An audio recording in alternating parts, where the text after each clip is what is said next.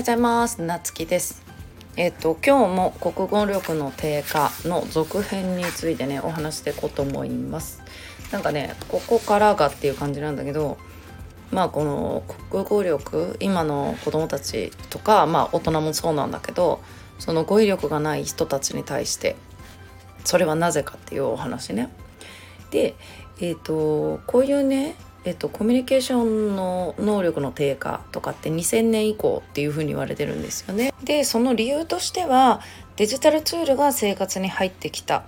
ことでねリアルの会話とかが減ってまああのそういうね、えっと、コミュニケーションが少なくなってきたっていうことが理由に挙げられてて。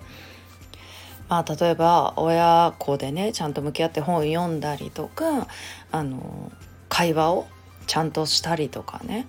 っていうことがまあどんどん減ってきてるからっていうふうに言われてるんよね。で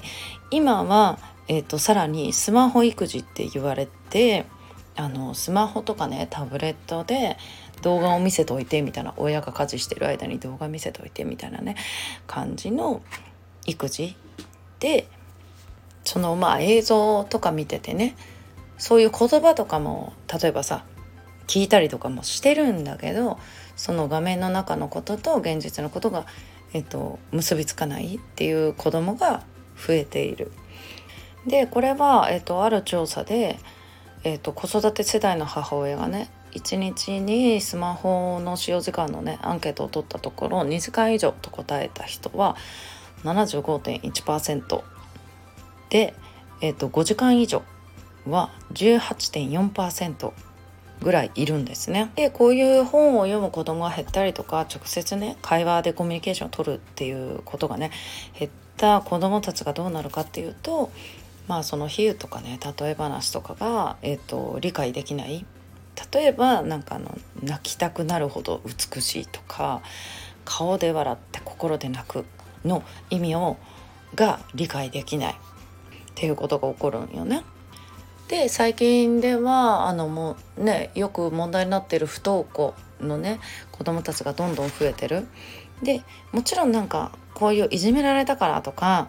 なんか学校で嫌なことがあった先生に怒られたからとかね理由はたくさんあると思うんだけどこのね理由がわからない子どもたちもいるっていうことなぜ行きたくないのかもわからないで自分で分かってないから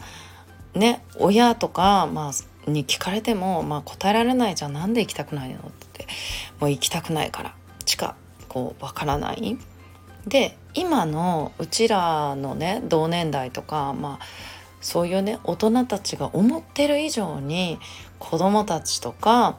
まあ今のねその20代の子たちって自分の思いを言葉にするっていうことが、えっと、すごく難しいんだよっていうことをもっと周りの人が理解する必要があるんじゃないかなって思うんよね。だけどその、まあ、理由を聞いても答えられないとかさ自分の気持ちなんだから分かるでしょとかさなんかそういう話もやっぱりさ聞いたりするから、まあ、そうじゃなくてなんか本人自身も言葉にできないっていうことがあるよっていうことね。でまあちょっと話は変わるけども、えっと、アメリカのね、えっと、中高一貫校を教えてるその高校校長先生のお話を以前聞いた時に海外の教育ってその自分でどう思うかを考えさせるんですってその小さい時からね。学校の授業もそうだしこれについてどう考えてどうねこう思うっていうことを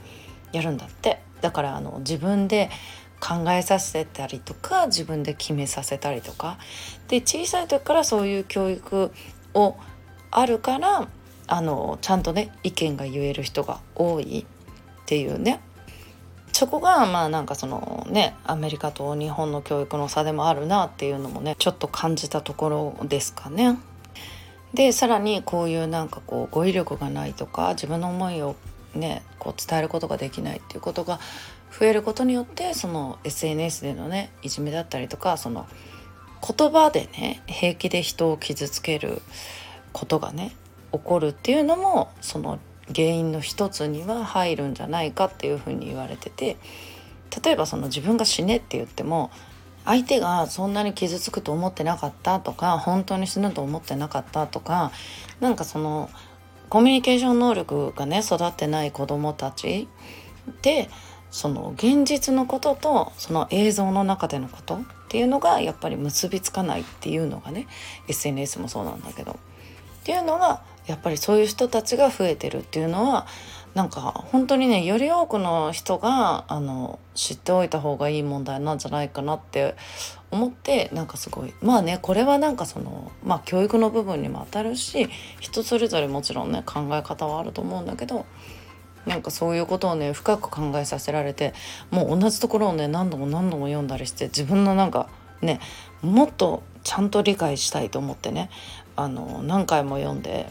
また改めてねそういうなんか出来事が起こるたんびあこの人なんかこう自分の気持ちをうまく言葉にできない人と出会ったりするとまたこれを思い出してねまた読み返したりするしてるんよね。でそんなことがあったんでまたねこれをシェアしてみました。ということでねまた続編やるかもですが今日もちょっと長くなったんでねこの辺で終わりたいと思います。それでは今日も素敵な一日をお過ごしください。またお会いしましょう。